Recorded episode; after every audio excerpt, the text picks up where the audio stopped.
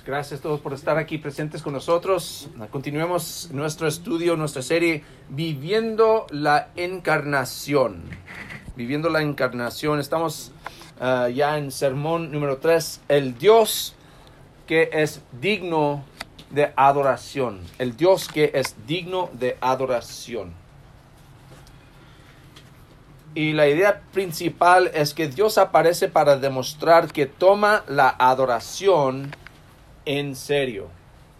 Y de hecho es importante, yo espero hermanos que, que en esta mañana los cantos que hemos estado cantando, ah, todos juntos allá y también aquí, han, nos han elevado el alma, nos han animado el corazón a reconocer de nuevo la gloria de nuestro Salvador porque es, es increíble, es, es, maravilloso nuestro Señor, lo que Él ha hecho por nosotros, como que estamos en la mañana que, que, que este, este hombre que murió en, en, las tinieblas resucitó porque no solo es hombre, sino es Dios con nosotros. Amén. Emanuel.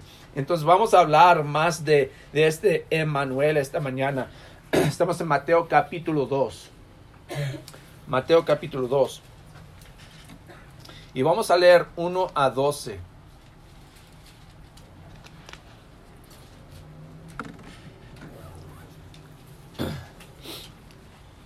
Y leen así. Después de que Jesús nació en Belén de Judea, en tiempos del rey Herodes llegaron a Jerusalén unos sabios procedentes del oriente. ¿Dónde, ¿Dónde está el que ha nacido rey de los judíos? preguntaron. Vimos levantarse su estrella y hemos venido a adorarlo. Cuando lo oyó el rey Herodes se turbó y toda Jerusalén con él. Así que convocó de entre el pueblo a todos los jefes de los sacerdotes, maestros de la ley, y los preguntó y les preguntó dónde había de nacer el Cristo. En Belén de Judea, le respondieron, porque esto es lo que ha escrito el profeta. Pero tú, Belén, en la tierra de Judá, de ninguna manera eres la menor entre los principales de Judá, porque de ti saldrá un príncipe que será el pastor de mi pueblo Israel. Luego Herodes llamó en secreto a los sabios y se enteró de, ah, por ellos del tiempo exacto en que había aparecido la estrella. Los envió a Belén y les dijo, Vayan e infórmense bien de ese niño y tan pronto como lo encuentren avísenme para que yo también vaya y lo adore. Después de huir al rey, siguieron su camino y sucedió que la estrella que habían visto levantarse iba delante de ellos hasta que se detuvo sobre el lugar donde estaba el niño. Al ver la estrella se llenaron de alegría. Cuando llegaron a la casa, vieron al niño con María su madre, y postrándose lo adoraron. Abrieron sus cofres y le presentaron como regalos oro, incienso y mirra. Perdón. Entonces, advertidos en sueños de que no volvieran a Herodes, regresaron a su tierra por otro camino. Esto es, es lo que pasó después del nacimiento de Jesucristo. Y qué maravilloso, ¿verdad? Que, que, que vemos personas que, que, no son de allí, que, que, no tienen nada que ver con, con el judaísmo, no, no son del pueblo de Dios, ellos aún glorifican a Dios. Ellos aún adoran al Señor. Y, y, y, de hecho lo que vamos a ver en esta historia, tres, tres personas que testifican, ¿verdad? Que, que Jesús es digno de adoración. Primeramente estos que podemos decir que son creyentes porque creen que, que Dios es poderoso, creen que Jesús es el rey, entonces ellos van por allí. Y fíjense cómo ellos, ellos testifican de que Jesús es digno de adoración porque primeramente los regalos sacrificiales que dan que, son tan importantes. Primeramente dan de su tiempo y su esfuerzo. Fíjense lo que pasa. Vienen de dónde, versículo 1. Llegaron a Jerusalén unos sabios procedentes del oriente. Ahora no sabemos exactamente de dónde vienen, pero ah, se estima como que vinieron posiblemente dentro de 400 o hasta 800 millas de distancia para llegar allí. Ahora para nosotros vamos a, nosotros decimos, ah, pues 400 millas hasta 800 Ah, son como 5 hasta como, quién sabe, como 10 horas de, maneja, de manejar. Ah, pues, ni, ni, Texas está tan lejos, ¿ah? no es muy grande. Pero para ellos, hermanos, no tenían carro, no tenían, no tenían eso, tenían que viajar o por, por caminar o al menos por camello. Imagínense caminar así por hasta 800 millas de distancia. Es mucho esfuerzo, amén. A lo mejor tomaron como, como dos meses o más viajando porque tenían que viajar. Pues a lo mejor estaban viajando por noche para mirar la estrella, para ver pues dónde vamos. Fíjense qué difícil ese viaje para ellos. Pero dijeron, esto es importante. El Señor está aquí, debemos estar ahí para adorar a Jesús. Él merece la alabanza y la adoración. Entonces dieron de su tiempo y su esfuerzo. No solo eso, dieron de sus tesoros materiales, como vimos en versículo 11.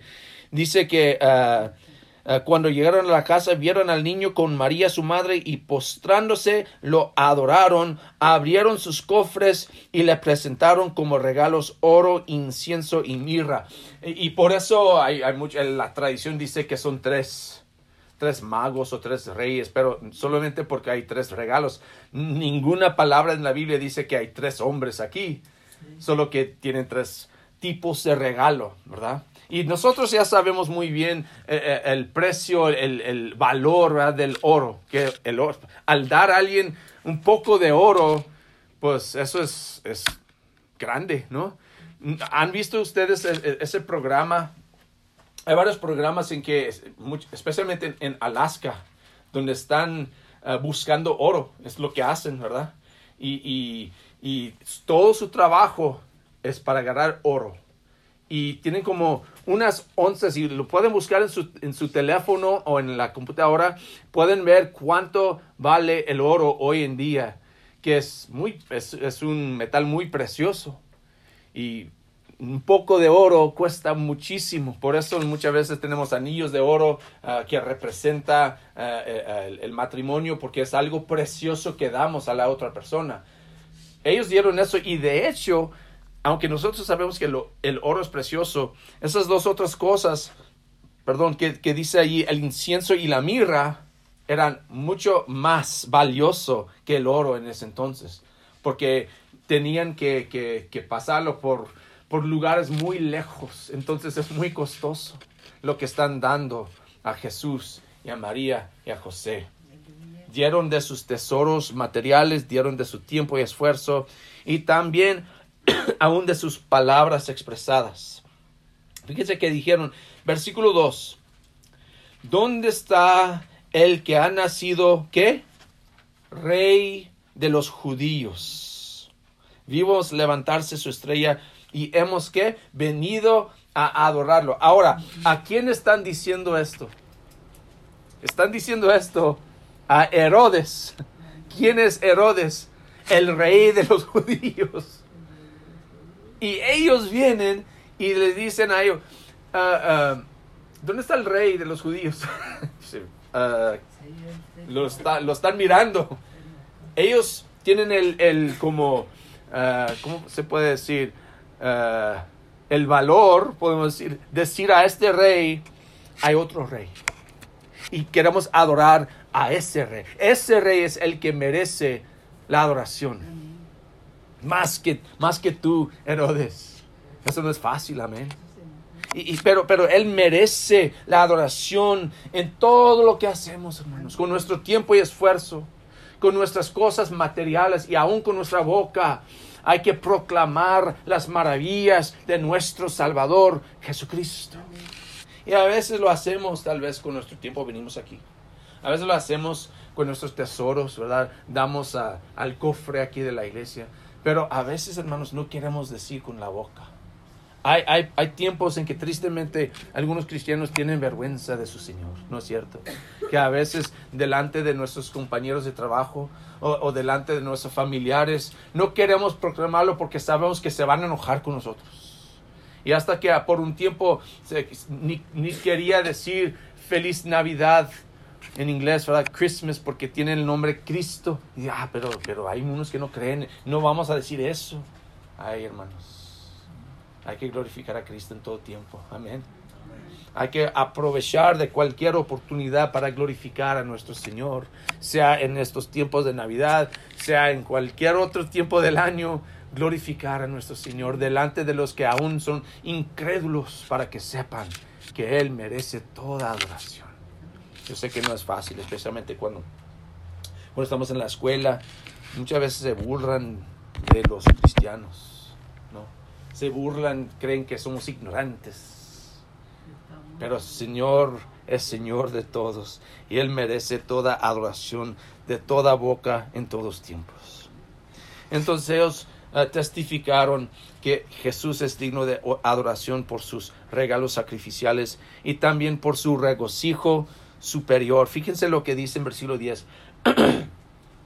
Dice, al ver la estrella, se llenaron de alegría. Ahora, eso suena como muy simple, se llenaron de alegría. Me gusta más bien lo que dice en la Reina Valera, Valera Antigua, que dice, se regocijaron con muy grande gozo. Muy grande. De hecho, en el griego sí tiene cuatro, eh, cuatro veces dice eh, como una palabra para regocijo. Regocijaron con muy grande gozo. No más dijeron, ¡hey, qué bueno, ahí está la estrella! Se animaron con una alegría grande. ¿Cuántas veces nosotros, hermanos, escuchamos las palabras de estos cantos y que hemos cantado varias veces y decimos, ah, sí, gloria a Cristo, y cantamos este, ¿y cuál vamos a cantar? Ah, ah, ¿Cuál canto vamos a cantar, hermano? Y que, como que todo eso, como somos como automatones, así se dice, máquinas que nomás responden así como, ok, gloria a Cristo, gloria a Dios, y amén. Hermanos, no, se, alegra, se alegraron, se regocijaron con muy grande gozo. ¿Dónde está tu gozo hoy? Yo me regocijo cuando ganan los Cowboys. ¿verdad? Y yo me regocijo cuando ganan los Longhorns y, me brinco y salto y ¿verdad? Pero cuando vienen las cosas del Señor a veces es como, No, no hay la respuesta adecuada, hermanos. Se regocijaron con muy grande gozo. Fíjense lo que Jesús ha hecho por nosotros. Ay, qué maravilloso Señor. Amén. ¿Quién más haría eso? ¿Quién más? Alguien que es tan rico, tan perfecto, que da todo, sacrifica todo por nosotros, pecadores, enemigos aún. Solo uno. Amén. Solo Jesús. Nadie más. Aún nuestros mejores amigos. A veces me, hace triste, ¿verdad? Que, estoy en tiempos de dificultad. Y digo, ¿dónde están mis amigos? Hey, amigo, este, estoy pasando por un tiempo difícil. Ah, hermano, pues que, qué pesado, pero sabes que ahorita estoy con mi familia. No puedo hablar. Ah, ok. Entonces, hey, amigo, es que sí, este tiempo está bien pesado. No, es que estoy trabajando. Y, y, y, y no, aún nuestros amigos, aún nuestra propia familia a veces no nos ama como el Señor nos ama. Gracias. Fíjense qué tan grande es el amor de Jesús por nosotros. Que nos ama, nos ama, no importa lo que hemos hecho. Se dice el amor sin condiciones. Ese es el amor de Jesús. Merece toda adoración. Es digno de adoración, es digno de toda alabanza. Su gozo es excesiva. ¿Cuál es nuestra respuesta al encontrar al Señor? No solo ellos, no solo los creyentes, estos, ah, estos magos, sino también aún los incrédulos testifican que Jesús es digno de adoración. Fíjense, fíjense la respuesta de Herodes. Ya mencioné que Herodes es un rey. Es un rey, es un rey rico, tiene poder, tiene riquezas. Entonces la pregunta es, ¿por qué se preocupa tanto cuando escucha de otro rey? Si yo tengo todo poder y tengo tanta riqueza, si alguien dice yo soy rey, digo, "Ah, no me importa porque ya tengo todo esto. Pero fíjese, Herodes sí le, sí le importó mucho, se preocupó mucho. Su respuesta nos dice que él sabe que no puede superar a Jesús. Amén. Que él sabe que su poder no es, no es el poder más grande. Él sabe que hay alguien mejor, alguien más importante que es Jesucristo y por eso se preocupa.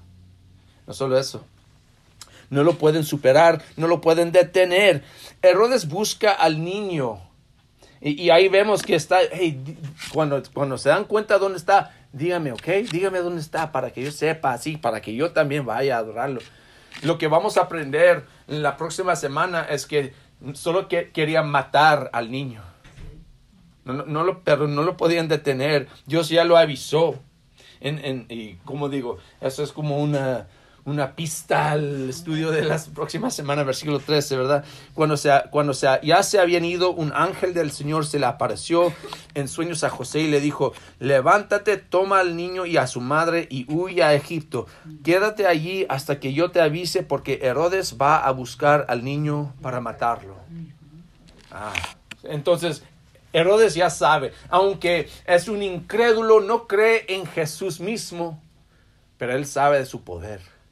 Él sabe que este Jesús puede destruir la posición que él tiene. Por eso pide a los, ah, los sabios, los ah, maestros de la ley, hey, ¿cuándo va a venir el Cristo? Él sabe que hay alguien que viene, pero no le gusta. Y también, hermanos, también en nuestras vidas. Sabemos que Cristo es Señor, sabemos que su poder es más grande que cualquier otro poder, pero no queremos aceptar su poder en nuestras vidas. No queremos quitar del trono el rey de nuestras vidas, que sea nuestro orgullo, que sea nuestra familia, nuestro trabajo, lo que sea que está allí en el trono de nuestras vidas. No queremos quitar eso para poner a Jesús allí. Y somos incrédulos, pero todavía sabemos que algún día, algún día, todos van a adorar al Señor. Entonces, ¿por qué no lo hacemos hoy? ¿Por qué no lo hacemos hoy?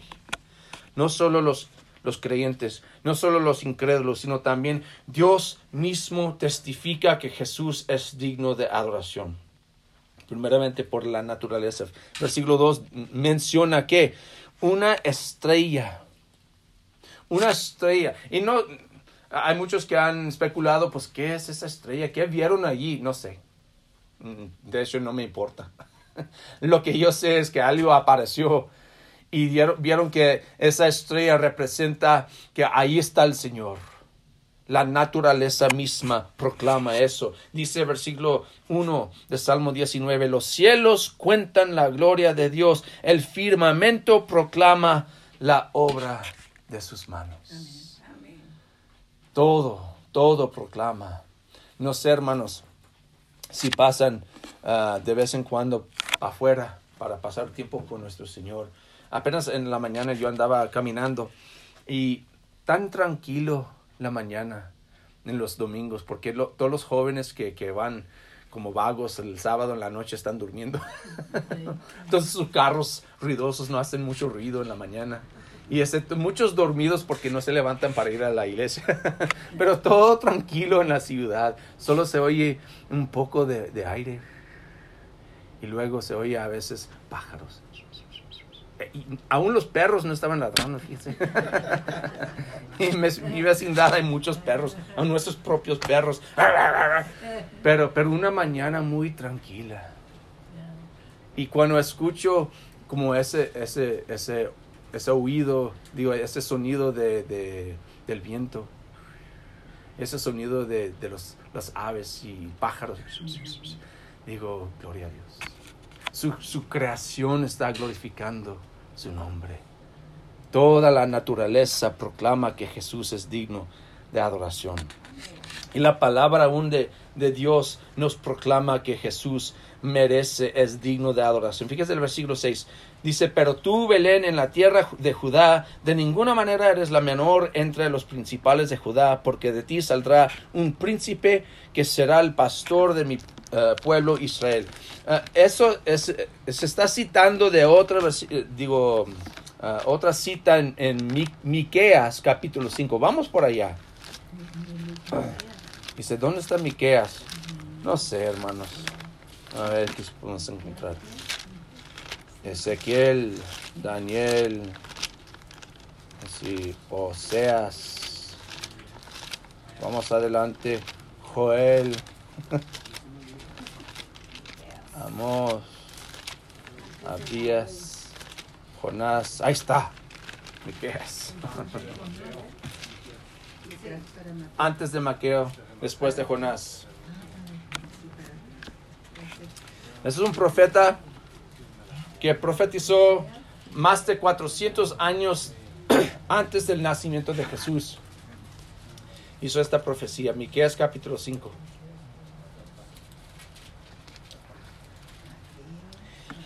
Y vamos a leer uno y a la primera parte de 5. Miqueas 5, 1 hasta la primera parte de 5. Perdón. Reagrupa tus tropas ciudad guerrera, porque nos asedian. Con vara golpearán en la mejilla al gobernante de Israel. Pero de ti, Belén Efrata, pequeña entre los clanes de Judá, saldrá el que gobernará a Israel. Sus orígenes se remontan hasta la antigüedad, hasta tiempos inmemoriales. Por eso Dios los entregará al enemigo hasta que tenga su hijo la que va a ser madre y vuelva junto al pueblo de Israel el resto de sus hermanos. Pero surgirá, fíjense bien, pero surgirá uno para pastorearlos con el poder del Señor, con la majestad del nombre del Señor su Dios, vivirán seguros, porque Él dominará hasta los confines de la tierra, Él traerá la paz. Es una profecía de nuestro Salvador Jesucristo que viene de Belén.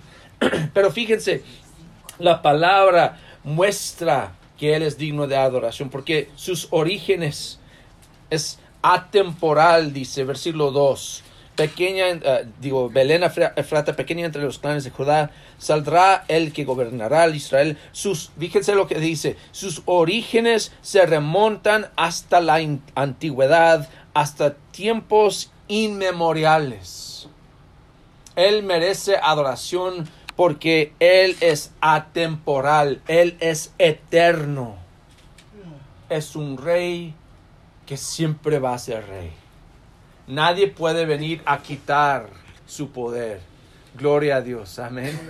De hecho, nosotros que vivimos en este país, este país ha existido por un poco más de 200 años y para mí parece como que este país siempre ha existido, ¿verdad? Porque pues es toda mi vida.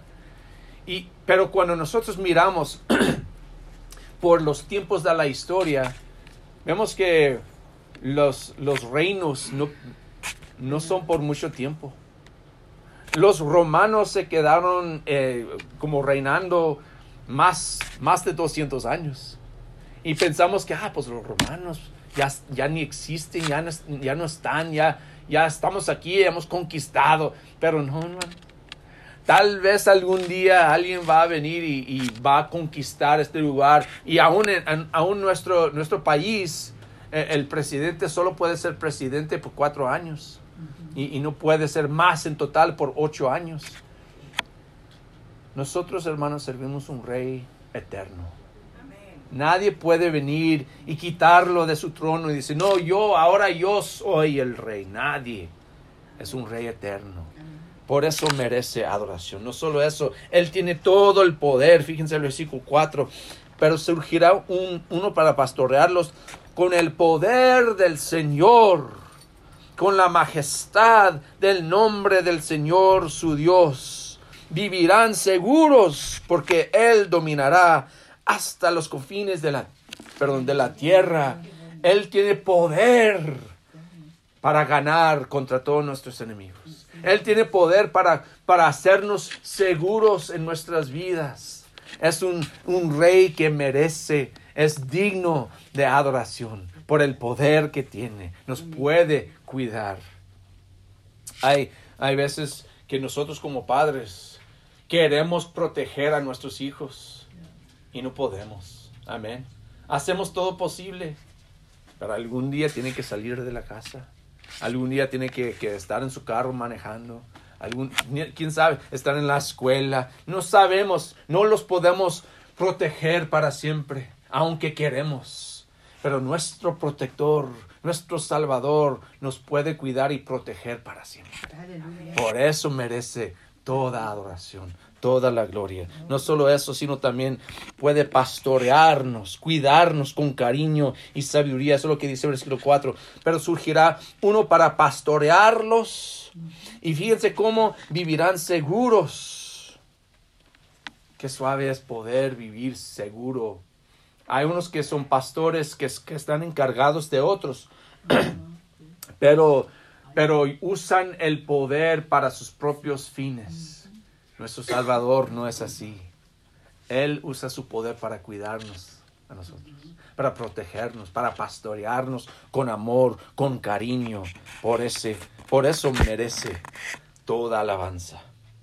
No hay nada ni nadie que es más digno de la adoración que Jesús. Porque, pues, hermanos, pasamos tanto tiempo adorando a otras cosas. ¿Por qué pasamos tanto, usamos tanto esfuerzo, tanto dinero dedicado a cosas que no pertenecen a Dios? Vinimos muchas veces solo una vez a la semana. Y de hecho, a veces, este es el único tiempo en que aún cantamos uh, alabanzas a nuestro Señor, ¿no es cierto? El lunes, nada, el martes, nada, miércoles, hasta el próximo domingo. Toda la semana estamos pensando en otras cosas, estamos glorificando otras cosas. Jesús merece ser Señor, dueño, Rey de nuestras vidas, amén. Él merece toda la adoración en nuestros corazones. Hay que dedicarnos de nuevo a Él, porque Él merece la adoración. Vamos a hacer algo un poco diferente esta mañana. Vamos a cantar un canto más, hermanos, para terminar aquí. un canto más. Y luego oramos y, y terminamos.